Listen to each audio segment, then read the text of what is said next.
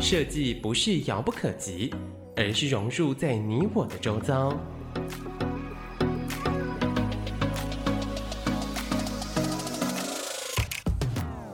设计台湾，带您认识当代最具代表性的设计。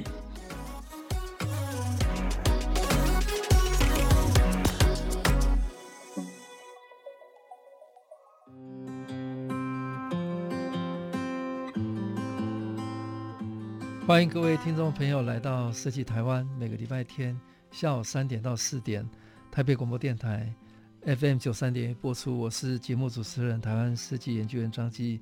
呃，今天非常高兴邀请到我的好朋友，呃，艺术家尤西夫。游锡夫跟大家打招呼。院长好，各位听众朋友们，大家好，我是尤西夫。那游锡夫，呃，我认识他，诶，是应该有十几年了哈。二零一零年，二零一零年哦，二零一零年是。十十一年，十一年，好，那我还是跟听众好好介绍一下，呃，尤西夫哈，他是一个国际知名的艺术家。那尤西尤尤西夫是阿美族，呃，艺术家，出生在花莲玉里马泰林部落，哈，那目前定居在苏格兰爱丁堡，哈，是非常少数在欧洲以台湾原住民为创作主题。活跃在国际艺坛的艺术家哦，那也是 TED Taipei 哦，是呃速度邀请的 呃精英讲者哦。那我非常佩服尤西夫这几年来热心参与公益哦。那在部落的艺术的启发，关注环保议题，也经常大胆的跨领域参与了音乐、电影、公共艺术哦、时尚哦的合作。嗯、那推出的作品。有不断的创新，嗯，那更持续在艺术界呃展现新的原住民的当代艺术。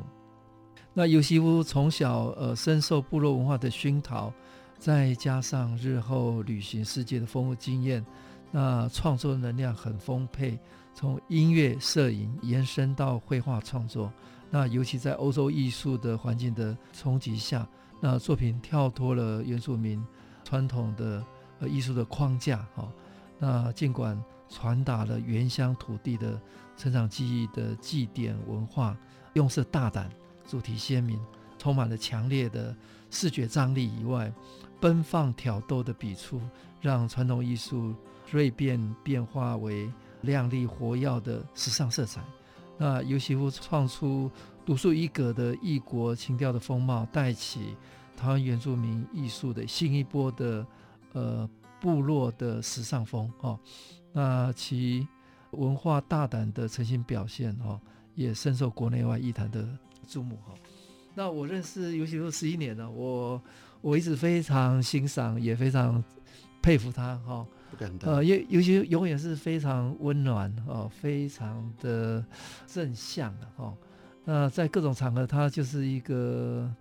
把部落的一个能量带给全世界的一个人哈，那优哥跟跟大家聊一下，你你从小成长的这个这个经验，嗯，呃或者环境，呃有没有什么影响你一辈子哈？我我知道你一直到两千年嘛哈，在台湾也做过很多很多的事情，是是，来跟大家聊一下。我小的时候就出生在一个呃天高地阔的华东纵谷。嗯小的时候，可是我不觉得那个是一个好玩的地方，因为家里旁边是稻田，稻田旁边还是稻田，稻田到山的另外一边还是稻田，星星，还有萤火虫，很多呃，我觉得是很无聊的地方，因为年轻人向往的是城市的文化刺激，还有声光的呃娱乐刺激，那那是不晓得。那绕过了世世界上很多的地方旅行回来之后，才发现原来小的时候唾弃的那个无聊的地方，却是现在我最向往，而且。觉深觉得是很美很美的一个地方，比如说呃那些啊华东纵谷在夏天的时候啊的那些黄金稻浪啊，还有在呃秋冬的时候或是春天的时候啊那个绿野仙波啊那个啊那个稻浪景也非常的漂亮。那啊我五岁的时候就想要当歌手，我很清楚的知道 唯一唯一要做的事情就是要当歌手。那小的时候就是这样子。那因为原住民的孩子本来就在这这种呃歌唱啊、呃、音乐还有舞蹈的环境，所以呢，天生呃对，那再加上自己也很喜欢。我我我从小觉得我我是音障哦，然然后残障，跑步都跑输，然后唱歌都输原住民的朋友。每一个人都有自己的呃专长啊，像院长您的那个设计的美感，还有设计的影响。力也是我们呃都要呃跟从跟学习的。后来呢，呃，从从小的时候就爱唱歌这件事情，所以啊、呃，唯一一件要做的事情就是这这一件，所以要，要当歌手，对，想要当歌手。然后就说，哎呦，那时候追逐音乐的梦想，嗯、我记得呃，国小、国中、高中，我一直是、嗯、呃学校的风云人物，嗯、因为只要你会唱歌，甚至会弹吉他的男生，呃、嗯，那个行情非常的好。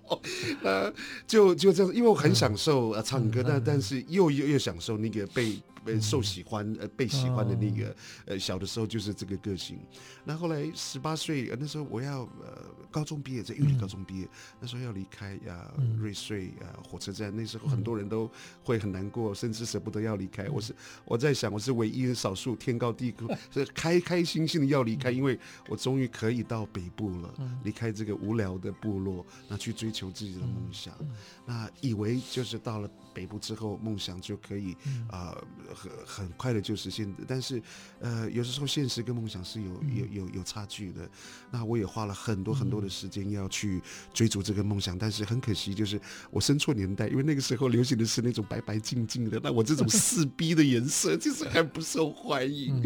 那有几次歌唱比赛拿了第一名，结果出唱片的这是比较白的第二名。那即便出了唱片，那好不容易出了唱片，又发生了经纪人跟呃唱片公司的财务的纠纷，我们那些不平等的合约就被迫终止，那就真是好沮丧，好沮丧。不过现在回想起来也觉得很好笑，也也也谢谢有那一段。那我记得印印象最深刻的就是，呃，我在呃呃来台北的时候，有一段我住在师大路。那个时候很想要学英文，但是我自己没有钱去补习。那院长，你知道我怎么呃啊制造这个环境？啊，白天的时候啊，我在钱柜工作，我口袋每天有三十个单词。一天三十个三十个单子，一个月下来就好几百个嘛。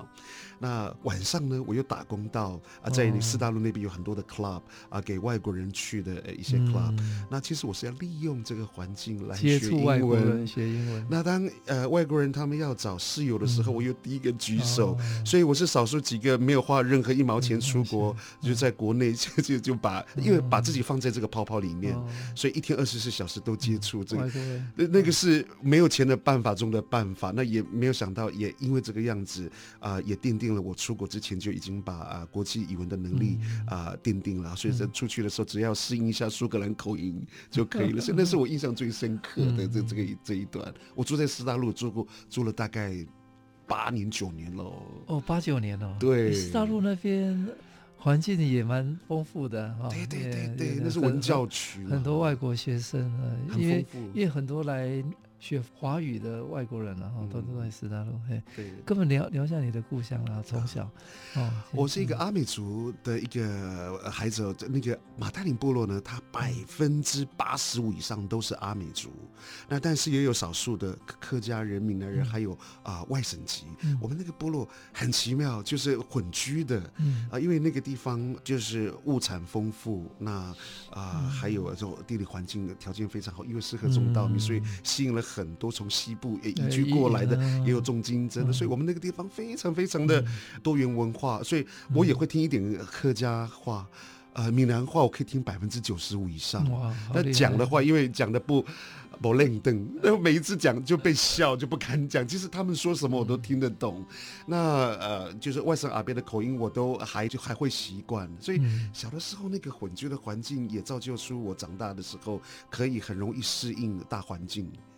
啊，所以呃，那个部落呢，呃，我们那个地方他们都是种稻米嘛，嗯，那不然的话就是种一些蔬菜水果。那我记得小的时候，呃，我们那个地方还有种烟烟叶，哦，那个是日据时代，我们那边还有呃烟楼。现在到现在还有两，我们部落还有两座烟楼，好美好美的烟楼。我想啊，院长您是在做这建筑设计的，这这个也是台湾的历史的这个痕迹。我很骄傲的说，我小的时候也参与过他们的尾尾端，啊，就是烤烟的时候采烟呢。因为我的外公哦，呃，他是部落的大头目，那那个年代呢，呃，他们有这个烟楼。那小的时候我们就是负责采烟啦，看他他们的烘烟。那我觉得那个是童年记忆非常深刻的。那还有我家小的时候是家里的老大，有五个兄弟姐妹，所以很小的时候。呃，我就被迫长大要啊、呃、照顾啊、呃、弟弟妹妹，那要分担家计。嗯、可是，在那个年代，我不觉得苦，因为好像每一个人都是这个样子。嗯，对。对所以呢，呃，也造就出我要离开部落，嗯、要到都市的时候，其实呃适应力还有完全没有问题，因为小的时候就已经呃独独立自主惯了。到都会，其实其实驾轻就熟，自己找地方住，自己找找工作做，就就这样子自己活下来了。我谢谢有的那一段。在部落的生活，那追求音乐的这个过程，对，啊，坎坷啊，真的是坎坷。如果是现在，你可能是金曲奖的的的的大满贯。呃，就所以，我就是说我生错年代那个时候啊，像我们这些没有呃身家背景、没有人帮忙的孩子啊，就一定要去参加歌唱比赛嘛。但是歌唱比赛又不是常常有，而且以前那个时候又没有像现在有超偶，随时都有这个歌唱比赛，还可以呃有有时候抖音了。或者是呃，你 Instagram 自己录，那个时候是要等待机会的，所以那段时间我做过的工作像像在三重，我做过呃电子工厂的作业员，呃也在双生冰淇淋挖过冰淇淋，那以前也在呃钱柜当过外场人员，所以呃等待的时间呃我还是做会做其他的工作。那我记得有一次参加全国的歌唱比赛，那时候是飞碟唱片公司。哦，飞碟，所以这个梦公园歌唱比赛，那全台湾三千多个人当中。啊，从初赛、复赛一直到总决赛，我就一路过关。嗯、那结果拿到第一名的时候，出唱片的不是我。哦、那因为就是外形的关系，嗯、因为在那个就像我跟你讲，四 B 的以前那个时候不流行，嗯、所以就就啊好沮丧。然后有一年，呃，后来又参加了一个华视的歌唱比赛，嗯、也是啊、呃，也是拿了第一名。嗯、那呃，有一个很有名的一个呃有制作人哦，呃，某某某呃。后来录到一半的时候，他就就逃到香港去了，因为呃，就是有黑道身份。那时候叫一清也好像是一清专案，对，他就就把他扫走了。我你看，呃，我第一次的梦想是出拿了第一名，出唱片的是第二名，呃，好不容易关了唱片，然后制作人又逃走了。嗯那第三次最后一次终于出道了，呃院长，呃，那个时候出了一张专辑，我们的团体的名称叫黑珍珠。黑珍珠，因为都是黑的嘛。后来那个时候黑珍珠流行的是那时候我们碰到的年代是那时候流行呃 hip hop 呃喜欢那种日本人就是仿那些黑人就是故意晒黑黑的那种巧克力辣妹。那个时候我们的而且他们喜欢那种阳光型的，那时候我们的机会来了。那好不容易出了唱片，但是只有。一个月就发生了经纪公司跟唱片公司啊，呃，经纪人跟唱片公司呃在财务上的纠纷。那我们因为签下了这个不平等合约，我们被迫冷冻，所以呃就这样子。那那个时候才刚要起步，可口可乐也准备要我们拍 CF，那还有光阳机车要出四款那种越野型的机车，在要起飞的时候就发生这种事情。所以院长，你说我坎不坎坷？我这个音乐之梦啊！很坎坷。好，谢谢呃，国际知名艺术家游锡夫在第一段跟大家分享，嗯，呃，他从小在瑞穗，瑞穗，玉里镇，靠近瑞穗，哈，美丽的环境长大，从小全部都要自自己打理嘛，哈，然后想要当歌手，哈，那也做过很多工作，哈，那这个就为为什么游锡夫现在那么能够。呃，了解哈、哦、世界哈、哦，能够那么那么正向、善解人意啊、哦，那有非常非常高的这个正能量。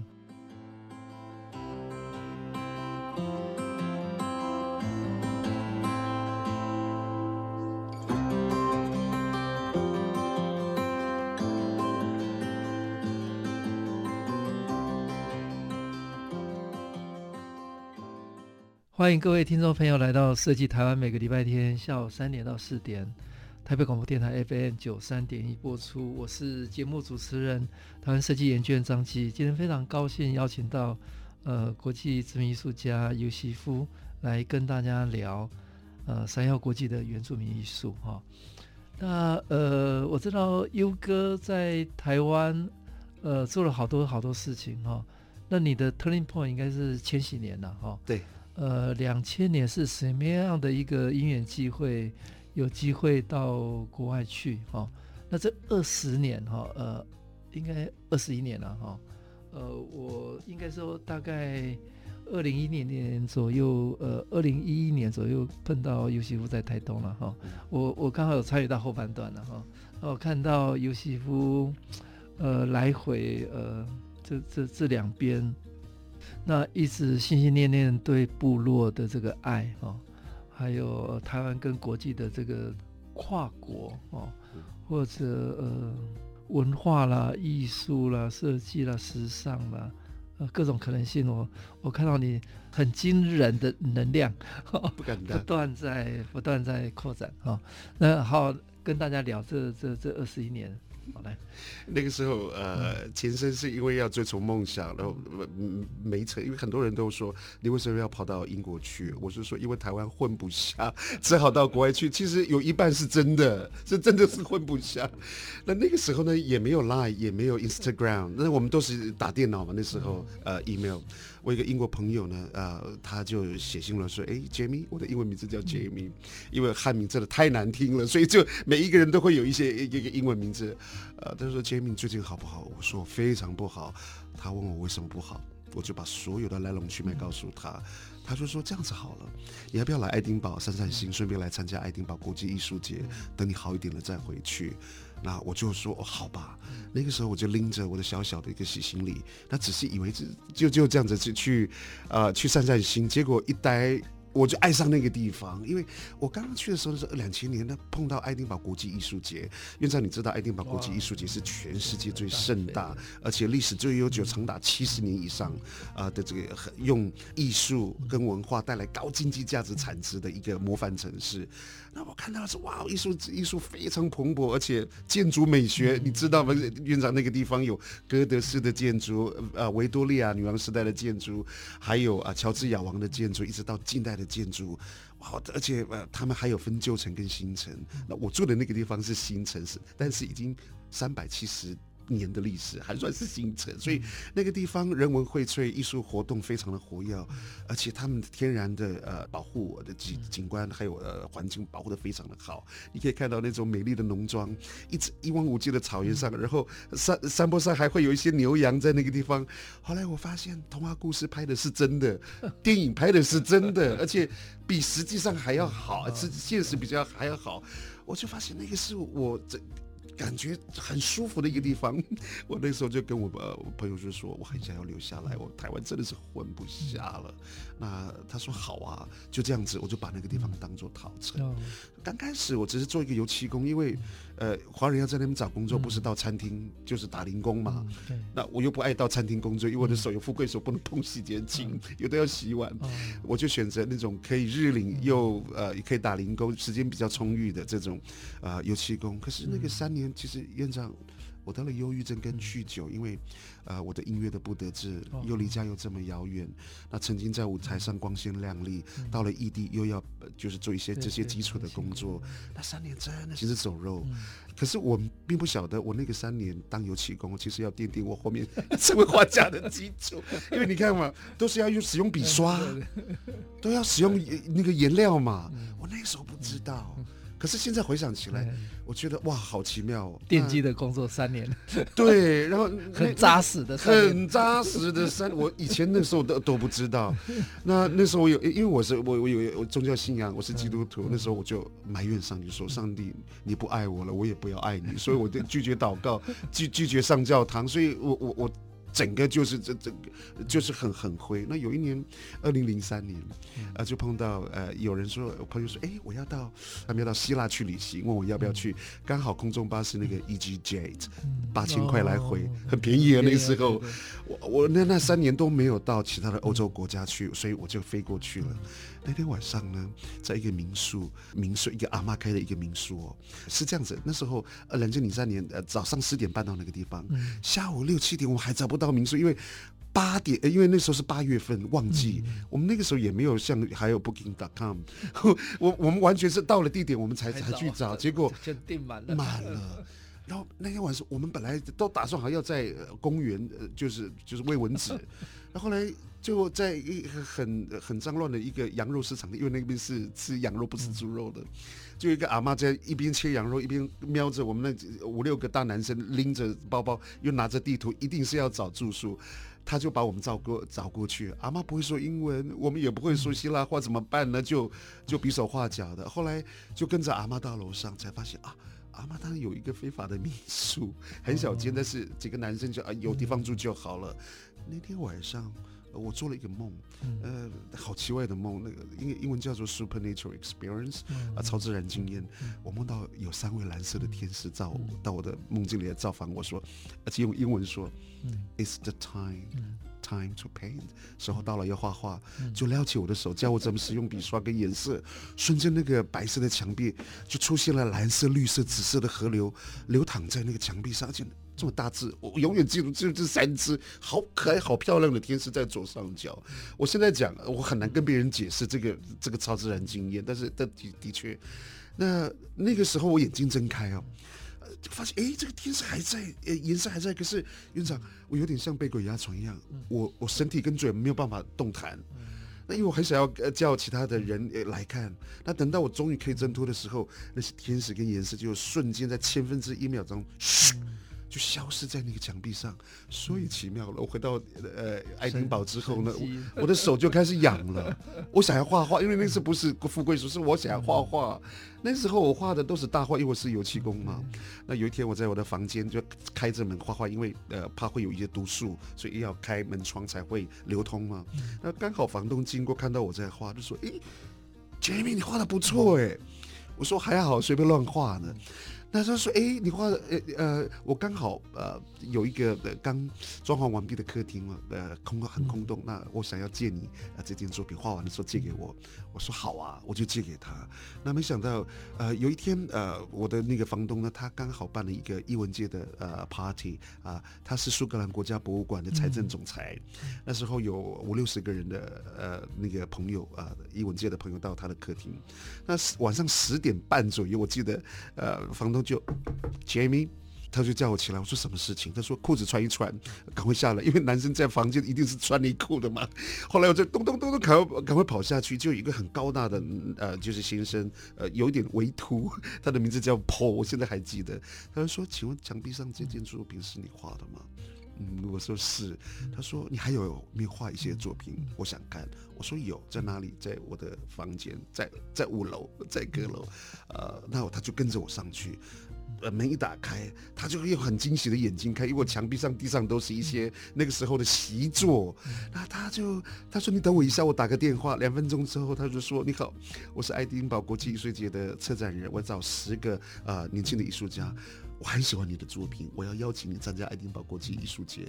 就这样子，我我因为院长你知道，爱丁堡国际艺术节是很多艺术家挤破头都想要呃进去的这这个呃这个艺术节，这个机会是难得的。那我没有去接，反而是在房东接到客厅里面，那不小心被伯乐发现。那个时候我简直不敢相信，我就这样子缴了呃这个作品。那时候十个人一人缴三件作品，就是三十件嘛。Opening 那一天。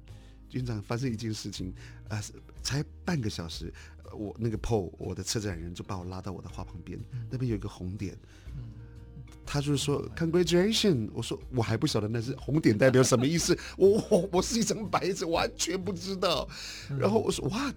他就说恭喜你，呃，有人收藏你的作品了，哇，我好开心哦，而且是我是。半个小时，第一个就把部作品卖出去，就这样子，我就莫名其妙的从呃落寞的一个油漆工，就因为被伯乐发现，就进入到艺术界，就开启了我的艺术之路，一直到现在。哎，所以那那一年是二零零三嘛？二零零三，二零没有没有，二零零三年那个时候我是去希腊，希腊嘛。那我真正真正画的时候，我慢慢画，二零零五年才被发现，二零零五年才被发现的。中间画了两年左右，哇！很奇妙。对，所以从二零零五呃到二零二一嘛，哈，那那那你你怎么样持续创作？然后接下来还从呃平面艺术嘛，哦，那跨到。各种领域呢，呃，其实那次爱丁堡国际艺术节的那个呃那个经验之后啊，呃，其实呃后面的路其实不是那么想象的这么顺遂，嗯、因为爱丁堡国际艺术节一年只有一次，对对对对对，我又是家里老大，好几次呃有三年都没有寄钱回家，我觉得很愧疚，因为。爸爸妈妈每次碰到要缴学费的时候，要要讲英文，我才就是最压力最大，所以我就决定我要多画一些画，因为有人喜欢我的画，嗯，而且还会掏钱去买，可我应该会是有一点点市场性，所以我自己去去画了一大堆，我记得好像推销员一样，我拎着我推着我的画，我去一家一家的那个商业一廊那边去敲门，那敲了第一家问我。哪一个学院派的学生？我说我不是学院派的学生。他说抱歉，我们要学院派的。到了第二家又嫌我的颜色太鲜艳。他从早上一直到下午没有人要我的作品，觉得好丢脸。结果三点半我想喝咖啡，就在一个呃我。呃，改变我一生的一个很重要的一个咖啡馆，我一定要讲这这一段。它叫萨拉咖啡。嗯、那是我一进去哦，呃，就看到墙壁上有很多的呃年轻艺术家的作品，而且很便宜。我在想，这些艺术家一定也跟我一样，主要一廊打不进去就退而求其次，要呃到咖啡馆去找机会。我那时候就自告奋勇去找找呃那个老板，而且在老板还没有说 no 之前，我已经把我的作品摆在他的前面，因为前面有几个伊朗老板，我还没有说话就把我赶走了。那个时候他看了很喜欢，那我自己也很开心。我说老板，我有没有机会在你这边展览？不晓得还有没有档期了。说啊，抱歉，我这个从年初一直到年尾全满了。我说老板，拜托拜托，从早上到现在只有你一个人欣赏我的作品，拜托拜托。哪怕是几天也好，我就是不走，他就是拗不过我。他说好，你等我一下，就到后面的办公室拿起他的那个 calendar，一看，他说：“诶，我刚好这边有一个 gap，是第一个跟第二个艺术家的 gap，只有五天，你要不要？”我说我当然要，所以赶快就冲回冲冲呃冲回家去，就给给了那个呃定金嘛，那就开始了我的那个啊的、呃、我的这这个个展的这个部分。所以那个时候我是自己一个人，我的设计力从那边的开始的，我自己设计海报，然后我又自己到去发传单。那因为有时候歌剧院九点半十点要要散会的时候，我去发传单。那以前我在啊师大路当过 bartender，我自己调酒，我自己挂画调灯光。那时候累不累？累，但是值不值得？值得，因为很多艺术家不会的我都会了。后来呢，呃，那五天呢，其实我每天呢都都忐忑不安，因为我不晓得有没有人会买。那到了最后一天要收我的画的时候，我真要，呃，我正在想，哇，如果有一件作品卖的也好，如果都都没有卖出去，很丢脸。所以呢，我正要犹豫要不要进去的时候，呃，那个老板就，他刚好要出去抽烟，就跟我说，哎，Jamie。Get in！我以为发生什么事情，因为我会说闯什么祸，结果一打开来看，院长一排红点，我卖了百分之八十五的作品，结果那个时候应该是要开心的，结果掉眼泪，因为，我终于可以寄钱回家啊，帮爸爸妈妈，而且，呃，我们这些流浪的人，他们可能很难去去了解我们所受的孤单。呃，面对的苦难，还有想家，那些所有的那个情绪都来的时候，那个老板就会说：“好了，你不要哭了，我买你一件作品。”所以我就卖了百分之八十六作品，就这样子开启了。我主要一两打不进去。我就再想尽办法找机会，那就这样子。那还后来也参加了伦敦的画画比赛，拿了首奖。就这样子，我的知名度从伦敦又传到爱丁堡，弄到曾经拒绝过我的一些老板 又回来找我。这就是我那个呃永远呃不要放弃敲门的勇气的这个句。我常常对部落的孩子、企业家、校园就讲的就是这个勇敢敲门的勇气。好，谢谢艺术家尤西夫跟大家分享，永远不要放弃。勇敢敲门的勇气了哈，从二零零三转念啊，然后到二零零五有机会参加爱丁堡国际艺术节，到主动哈，发掘了开拓了一些很多新的机会，到咖啡店，然后有机会到伦敦，嗯，回到故乡台湾哈，哦，这个是一个奇幻的旅程了哈，那那那这个有这个奇幻旅程，应该都是你自己。努力来的。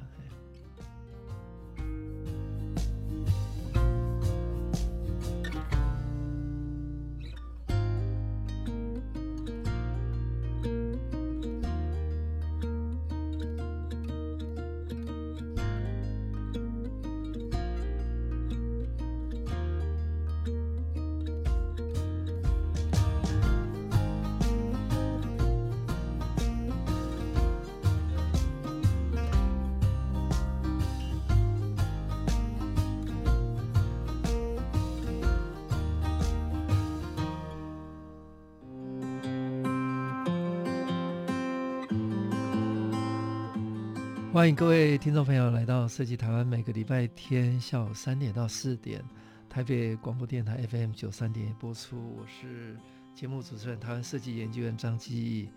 呃，非常高兴今天邀请到呃国际知名艺术家尤西夫哦。那呃优哥刚跟大家聊，我听的是真的还蛮感动的了哈、哦。就一个艺术家的初心哦，永不放弃，勇敢敲门。那总是会让你找到你的路了，哦，嗯，哦，所以这段历程真真的走得还蛮辛苦的，哦，哦，不过很值得了，很值得，哦。那跟大家继续聊，刚刚讲到伦敦之后，那之后跟台湾的这个关系，哦，我比较亲眼目睹到后半段了，哈，就是说，让有机会来台东。那我大概是民国一百年吧，二零一一年，嗯，刚好有机会也也是回我的故乡台东嘛。嗯、那我就看到一个，呃，因为我们以前在谈部落的议题，嗯，比较少，呃，有人是在国际上哦，嗯、真的看过国际哦，嗯、而且是用比较很包容的胸心拥抱多元文化哦，所以我看到优哥永远是那么那么热情。那么的正向，虽然背后事实上是很辛苦，我我我们都知道哦。那呃，跟跟跟大家聊一下，对，嗯，二零一零年那个时候我回来，刚好碰到啊。刚好遇到呃胡德夫老师，哦，胡德夫老师又把我介绍给严长寿先生。对，他刚好呃严总裁那时候刚好在台东要成立呃军呃那个公益平台基金会，那时候就邀请了呃四个艺术家要办艺术营。那呃装置艺术他们找蔡国强，舞蹈找林怀民，呃呃音乐找朱宗庆，那民谣是找胡德夫老师，会会要找我。后来我看了名单之后，我吓一跳。那个时候对我来，我我那时候不还。不是现在的能量。那我说，我跟总裁说，总裁，哦好丢脸哦，人家都是大师国际级的，你要不要找其他更有名的艺术家？那个时候，呃，总裁说了一句话，我才感谢。他说。尤西夫，我不是呃呃看你现在有多少成就，而是我看到你的潜质，再加上你在英国的那个奋斗的故事，可以鼓励到这些部落的孩子，然后用你的生命经历去影响这些孩子，我那时候才敢接，不然是我我觉得会很心虚。那就这样子，呃啊，二零一零年那时候就是就一直到二零一三年。啊，就这样子，每一年呃参加他们的英语，他们有军医呃小学的那个呃英语营，还有呃他们的艺术营，我都参与。那也因为这个样子，我真的要感谢严先生，因为他的关系让我在台湾呃走的路很快，因为啊透过他的影响力啊，透碰到很多的 key person，包含院长，那个时候我还记得的，台东有一办一个南岛国际对。那那个时候，当别人我我还不是现在优媳妇的时候，您已经很高兴你你愿意接受我们的邀请，因为我们邀请到都是汉人的馆长啊，是不是原住民的意思？这次我也很开心，因为蒋老实话，那个时候我我我还战战兢兢的，因为对这种大型的呃的美术奖的比赛，我还是头一次。但是因为那一次经验之后，院长你知道吗？我现在已经接了啊总统文化奖啊，还有台北时尚周的呃那个呃那个评审，那甚至呃全亚洲的呃绘画比赛的呃青少年绘画比赛，还有海报设计，那还有很多的呃的 design 的这这些呃评审呢，都是因为那那一次之后呢，奠定。定了我后面的、呃、第一个是经验，第二个是胆量，第三个是呃慢慢慢慢的呃就是眼界被打开之后就驾轻就熟了。那我我要谢谢院长，没有，呃、我要谢谢你。啊。那个还有朱平先生，还有命啊，这些都是这些这些台算是台东的贵人。那那个时候，那所以那时候呢，后面就就有 TEDx Taipei 啊，就的邀请，那啊过程就越来越就好像滚气球一样越来越大。我我一直想，我一直觉得我是一个个 lucky person，因为碰到很多很多的贵人跟天使。那也因为这个样子，我也想在有能力的时候再啊再去成为天使，去除了做自己的天使以外，也去成为别人的天使。那这这段期间，就后来就慢慢慢慢的就开始呃想想回归到呃台湾去。呃，告诉大家啊、呃，原住民当代艺术是是是一个什么样的一个面貌？因为我那时候刚回来哦，那时候的原住民当代艺术不是木木雕啊、呃，就是歌传统的歌舞，然后或是一些装置艺术、绘画艺术有，但是很少。那那种当代艺术性的又是更少。那刚好我我是我是吸收了世界的养分，再融合部落的元素，就变成我现在所谓所谓的呃就是当代的艺术，就比较 contemporary 的这种东西。所以也因为这个样子很。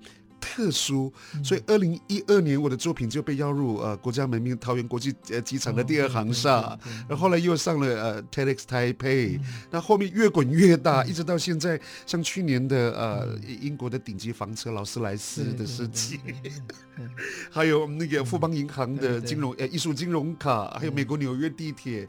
机场捷运台铁的朋友们好，呃，还有一直到 Whisky 的世界，还有、嗯、呃，最近很快就要在呃台北的大啊，现在还还在谈大众运输的、嗯、呃呃的运输卡，也有很很有机会看到我的作品。嗯、我我一直觉得我很幸运。没有，嗯、呃，我的观察是因为尤西夫你个人的特质啦，嗯哦，呃，成就了这一切哈、哦，呃，不管是二零二一年受邀文化部的。台北时装周，嗯，那二零二一的呃文化总会第十一届的总统文化奖哦，还有二零二零跟劳斯莱斯的合作 哦创作，那二零二零台呃台中灯会，哦，还有二零一八纽约地铁，台湾观光列车，二零一八台铁专属直达列车辉煌之星，二零一八桃园机场捷运，嗯，哦，那。这些等等，其实我我们认为时间到了，嗯，也就是说，部落的文化艺术传统当然保留是需要的，是，但是需要有人，呃，让传统的文化艺术可以有现代现代的一个新的转移了，嗯嗯嗯，那你刚好是就是最最适当的人选，在。在对的时间点，嗯，然后把部落的这个呃新的可能性，呃，跟世界做对话，嗯嗯嗯，嗯。那那那那当然大家大家就会看到，哦，所以所以这个这个这个都不是不是幸运，哎，这个是因为你的特质，你的努力，呃，时间点也到了，哦，嗯嗯、那我我看这几年大家都在谈，呃，土地的力量，土地的文化，哦，嗯、那我我们知道。优哥也回到故乡哈，呃，开设了部落呃皇后咖啡店哈，对，呃，个微型美术馆跟咖啡厅，是。除了给部落青年的攻读机会，也邀请族人歌手驻唱，对，呃，跟我们聊一下好不好？呃。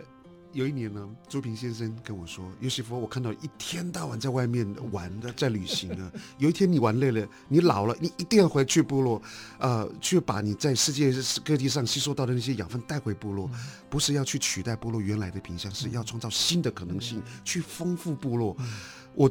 他讲的这句话，我记住，他自己都忘记了，好好几次他都他忘了讲这句话。可是你看嘛，一个人的一句话可以可以可以影响一一一个一个年轻人。所以我那时候在想，我可以拿，我可以为部落带来什么新的品相去丰富部落啊？不就是我的艺术？所以我就在胆敢的在一九三线鸟不生蛋的地方开了一个微型伊朗在家咖啡，还有民宿。那刚开始没有人看好，结果半年之后我把它做起来了，因为它的独特性。那还有就是啊、呃，我们把原住民当代艺术，让更多的人用可以理解的方式，是还有接受的方式，呃，去去接接触。那也因为这个咖啡，还有这个艺这艺术咖啡，让更多的人呃在多元族群的认识还有理解的上面呢，他反而做做到了一个呃，好像是一个呃教育的一个一个平台，同时也是一个交流的一个平台。我我没有想到有有一天会变成这个样子。这个我们是大概是二零一八年的十二月一号，嗯，呃，对，二零一八年的十二月一号，呃，成立的啊、呃。那现在一八一九的三年了啊、呃。那个时候呃，稳定了之后，我又在想。啊，我还可以为部落带来什么？因为那个只是我的我自己的本身的这个点，那我可不可以再做更多？啊，那个时候我我我曾经看到，就是部落的很多的小农呃卖的米呃种的米，他们很会种东西，不会卖东西。我想，呃，院长您知道，就像很多的原住民的艺术家，呃，非常有才华，但是啊，碍于呃这品牌的建立还有呃行销呃的这个管道比较缺乏，所以呢，他们会很很辛苦。后来我就在想，我可以用什么方式可以为部落带来呃更更直接的帮助？所以 我就在部落的那个教堂旁边有一个矮矮的墙，我把它垫高，弄成一个波浪，弄成一个啊马赛克拼贴艺术。因为我之前在我我现在在啊巴塞隆那附近一个海港小镇叫 Sitges 啊，有一个小小房子。那每一年呃呃冬天太冷的时候，我就过去避冬。那那因为巴塞隆那有很多的艺术家，比如说啊高迪的建筑啊，他的那玉米。教堂，我想是世界知名啊、呃。那个还有呃达利，呃还有还有毕卡索。那我最喜欢的那个啊、呃，就是这个建筑也设计师，他就是高地，它还有一个奎尔公园啊，它都是马赛克拼贴的这个公园，那个启发了我。我在想，我可以。借用这个样的这这种永久性的这种材质，因为台湾很流行一种叫做彩壁画彩绘，可是它的年呃它年限很很很很短，只有两年三年，它就斑驳了。那有没有一种材质可以让它更久，而且质感更好？我就我就截取了呃高地的这个呃马马赛克拼贴艺术的这个元素呢，但是用的是啊、呃、部落的这些文化，嗯、那就就就变成一个艺术墙。嗯、那现在这个艺术墙呢，变成一九三线的很夯的一个景点，呃那个呃就在马太林的部落的那个马赛克拼贴艺术墙。我想大家如果 Google 的话，一定马上就跳出来。那去年十一二月也成为呃华信航空的封面杂空中杂志的封面，还有那页报道，那有很多。的明星啦，还有呃阿令啦、舒敏恩啦，这些呃歌手，还有一些网红都跑去那边打卡。那也因为这个样子，我把菠萝的米全部卖光光。蔬菜水果，那只要一一打卡，那我们只要一一一一 po，然后因为我们善用这自媒体，阿妈的一些菜。知道他们卖不出去，找尤西夫就对了，因为我可以再透过几就是自自媒体，就一下子就把他们的农农农特产品卖掉，所以我也很开心，因为艺术的关系啊，部落的呃部落的经济模式呃改变了，甚至也带了一些祝福，所以艺术的力量真的很大。这个也这也是常年之下我在英国的爱丁堡啊看到他们用艺术带来很高经济价值产值的这些改变了城市了，对对，所以我我也我也借用这个经验。拿到部落去，结果还还真的是行得通。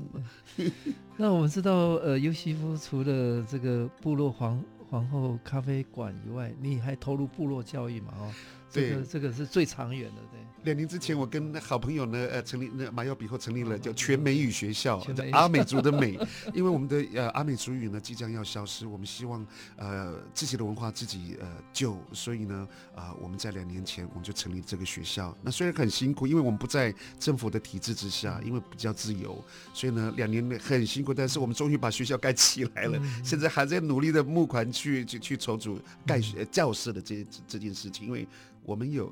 开学了，但是还没有一个正式的教师，现在正在努力当中。嗯，嗯，那这个全美语学校是部落文化的一个培育的根基嘛？对，三到六岁的这个学龄前的这个哦，学龄前学龄前的这个母呃，先先让他们先学会妈妈的话，哦，以后上小学他们自然而然还是语言还是最根本的哈。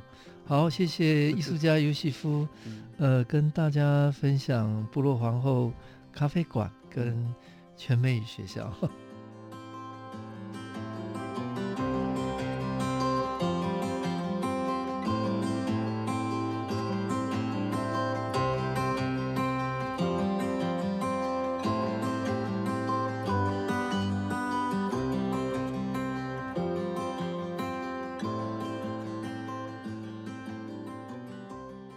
欢迎各位听众朋友来到设计台湾，每个礼拜天下午三点到四点，台北广播电台 FM 九三点一播出。我是节目主持人台湾设计研究员张基。呃，今天非常高兴邀请到国际艺术家尤西夫来跟大家聊闪耀国际的原民艺术。我们知道现在优哥有一档很重要的展览，后在脸书上被大量洗版，在呃我的好朋友哈黄生也设计的罗东文化工厂，是是是，一个非常美的空间，飘在半空中的一个一一个艺廊的展出，嗯、呃，跟大家聊一下呃你的这个展览的概念啊哈，嗯，那介绍一下你这多年的这个策展，然后。在疫情之后，挚爱拥抱哦，向世界传递艺术能量哦，疗愈彼此心灵。对，心灵啊，这个展览会到呃明年的四月十号。是，哦哦，那个展期还蛮蛮完整的哈。嗯，那跟大家介绍一下来。去年文策院找我拍那个呃国国家宣传广告，啊、嗯呃，刚好他们要找一个很像呃英国 TED 的这这这种展场，就找到了这个黄生远设计师的这个天空一廊。嗯、那时候我一进去的时候大喜，因为这简直是我的菜，因为那那种工英国工业风的那种呃，还有那种高大的巨大的那个建筑，其实是。我我很喜欢的，所以呢，刚好他们里面的那个呃工作人员也很想要找我，说就跟我说，我们正要找你，结果你自己送上门来，就就就促促成了这次的展览。那这次的展览原先的那个主题不叫拥抱，是叫印记。为什么叫印记呢？因为大家对呃原住民的呃文面艺术，呃以前都是讲旗面，其实是文面。那这个文文面艺术其实是大家有误解，那我希望把这个误解的地方啊、呃、让大家知道，就是。我为什么要文明？其实是是一种荣耀的象征，呃，或是一个一种呃家族的这这种呃传承，比如说贵族的，或是一些勇士，呃、你必须要赢得，不是你想要拥有就可以。嗯、那像呃过去呃泰雅族他们的文明艺术在日据时代是被禁止，因为呢呃日本人不了解他们的呃这个文化遗涵。其实呃泰雅族的文明艺术要给是要给那些女性啊啊、呃、会呃婚前守贞洁而且会织布的女孩，好女孩的一个美丽印记。而且他们相信，呃，人死了之后会越过这个彩虹桥到另外一边跟祖先相认。那要用什么相认？脸上这些 QR code，因为看起来很相像，其实每个地方都有，每个家族都有一一点点小小的特征。那么这我就讲这个印记，我这个印记同时也是就讲原呃原住民不被了解的一面。那希望透过这个叫印记的这个，也鼓励到部落的孩子不要忘记这些是谁，从哪里来。因为整个泛太平洋都在在在在纹面艺艺术啊，那去年一年半之前，呃，国家地理频道来找我拍《National Geographic Channel》啊，他们要讨论经过科学家、语言学家还有啊 DNA 的鉴定，所有南岛族群的呃，这四亿的人口，东从复活节岛，西到马达加斯加，南到啊夏呃纽西兰，北到夏威夷群岛，这些 Polynesian 全部都是从台湾分支出去。那那个时候呢，他们就要找一位主持人，要会说说国际语言，要是原住民，颜值要呃六十分以上，也只要六十分。那个时候他们找了半年，就找找到了我。那因为他们喜欢我的 personality，所以就就叫我很开心接到这个。其实我很忐忑不安，因为我我的。英文呢，呃，不是我的母语，所以我在文法还有咬咬字发音上不不是 perfect，但是因为他们喜欢我的 personality，所以我就勇敢的接了，反正不管了，就先接再说，因为很这个机会太难得了。那所以呢，呃，我们就呃刚好那个时候就要拍片，就要呃找到那个地方。那所以呢，为什么要从呃从印记变成现在的呃拥抱？是因为哦呃艺术家在观察，因为当代艺术是在观察现在的是时代的呃这这些景观之后呢，啊、呃、透过自己内化，再再从画布上去反映。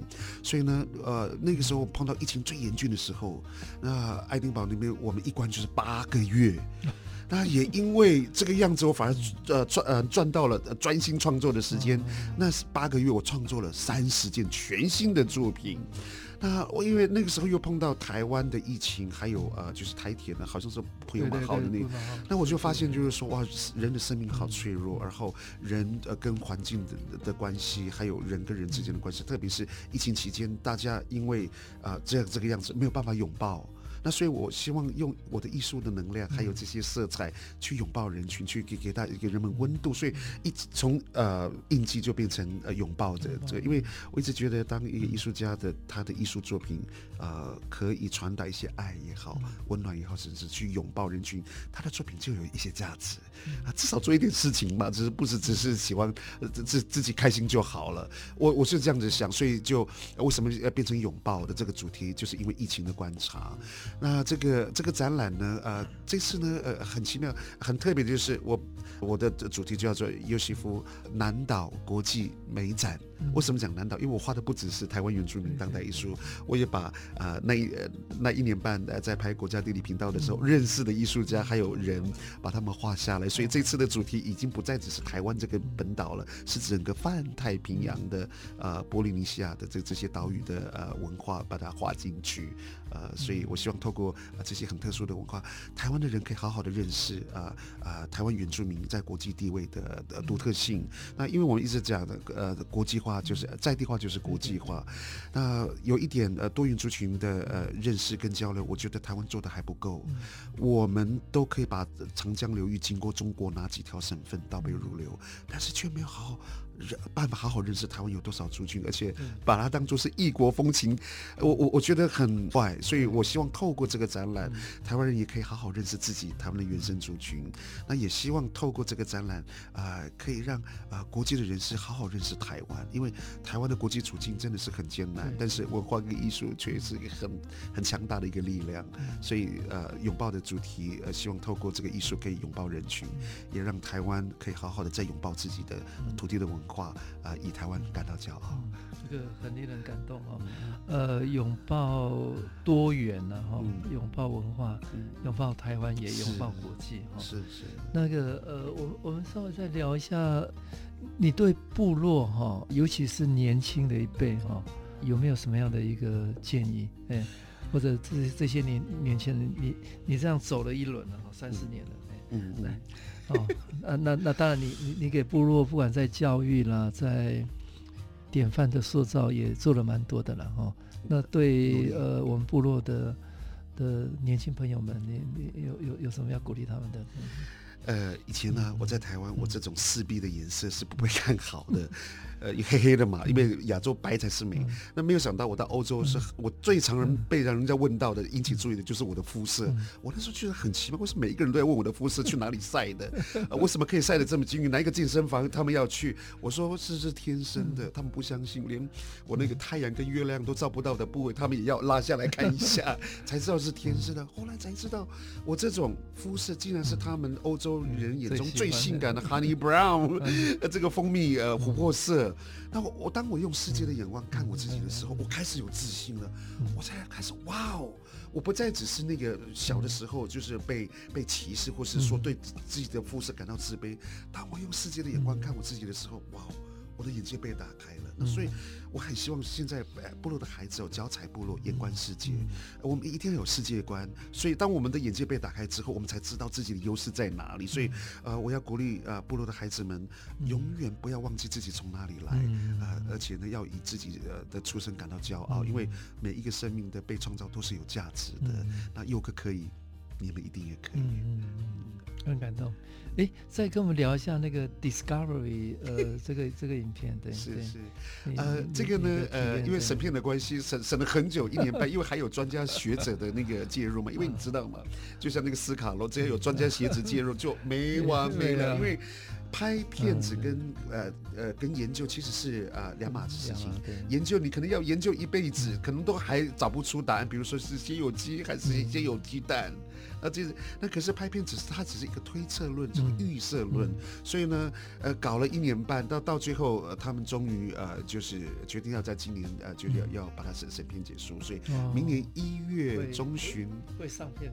一月中旬，明年下个月，那很快就要在全球呃好几个国家 播放。那这时候台湾的故事就要在国际上被看见。那台湾在整个南太平洋的国际地位是是是是要被改观的。嗯，所以我也很兴奋，所以我也鼓励大家，呃，如果开始开播的时候，请大家支持这个呃 documentary。那另外就是像公共电视的呃斯卡罗哈，然后。我也观察到台湾这几年，像进去奖，嗯，然后不管是电影、音乐、艺术创作，呃，原住民已经走这个文化艺术已经走出了一条全新的路了哈。嗯、那你你你怎么看看未未来？嗯。嗯其实要谢谢过去那些呃前辈们哦，呃，在那个比较封闭的年代，他们是非常非常辛辛苦的想要串起来。那我们承接了这个这这个他们呃铺过的路。那接下来呢，我们想要做的一件事就是，呃，我我觉得转化的力量很重要，因为当因为原住民文化跟艺术，我们承载的是历史和过去的历史的包袱，这是我们自己要做的功课。但是不要忘记了，我们还是活在现在。一定要走出去，不能一直用过去的、嗯、过去式的方式来看待我们自己，嗯、用过去的方式来创作，不然的话，我们还是白布蛇，还是漂流木，嗯、还是还是祖先 那那些东西，那些很重要，但是这是自自己要做的功课。那不要忘记，我们是活在现在，所以我期许自己。啊、呃，还有呃很多的年轻人，还有艺术创作者，啊、呃，还要用现在进行式跟未来进行式，呃，来去去去看待自己的文化，甚至去去去发展。所以那个转化的那个力量很大。嗯、那就像呃院长常常强调的，设计力就是呃国国国家的力量。那这个设计力呢，这个转化的力量，呃，要如何养成？我我觉得就是要多方面的去吸收，啊、呃，自己去去去去培养这种更多元的，那甚至是国际观的这些。当你，呃，心胸，当你的心胸有多大，世世界就有多大。所以，呃，就像我刚刚讲的，当我用世界的眼光来看我自己的时候，我就知道要怎么怎么发挥，因为我自己知道我有什么独特的优点是他们没有的。那，呃，然后就用呃更拥抱的、开阔的心胸去啊、呃，去让更多的人知道，因为一直觉得，呃，艺术生活化、生活艺术化很重要，因为当一个艺术它可以融入到人的生活里领域里面，人才。没有办法透彻的去去接受，甚至呃被艺术熏陶，那我们呃人的生生活品质才会被提升呢。呃，我的想法是这样，所以为什么我不排除有很多的设计案，甚至有一些商业的这这些，因为艺术家也有也有家要养，也有账单要付，所以所以艺术如果可以呃融入生活里面的话，才可以普及嘛，对不对？我我的想法是这样子，所以我是要想要用艺术继续拥抱人群，让更多人喜爱艺术。那在跨领域哈，比方说跟呃时尚的合作，跟呃产业的各各种合作，有没有什么需要具备的条条件呢？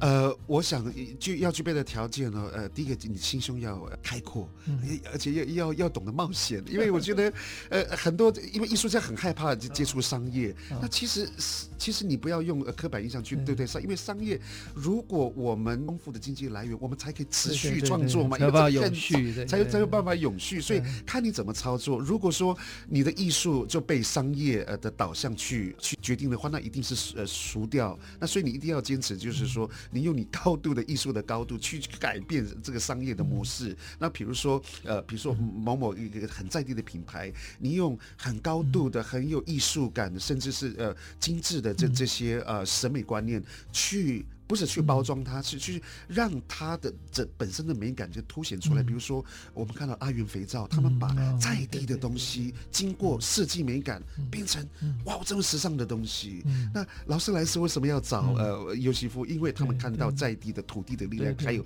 大自然的颜色，这些都是我们可以善用的。所以呃，我希望呃大家当艺术碰到商业的时候，我们可以用用更大胆的心胸，甚至开阔的的心胸去去面对，甚至啊懂得啊把这个。主权放在艺术家身上去改变商业的模式。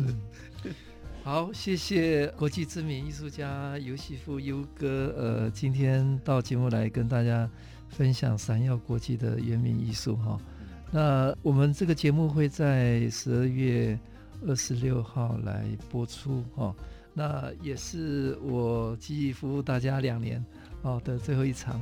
呃，真的非常感谢我们的听众朋友这两年来的支持，我要谢谢哈优哥哈，在年末跟大家这一场那么感动的分享，谢谢。我很开心，最后的 ending 我有我有荣幸参与到，谢谢，恭喜，谢谢。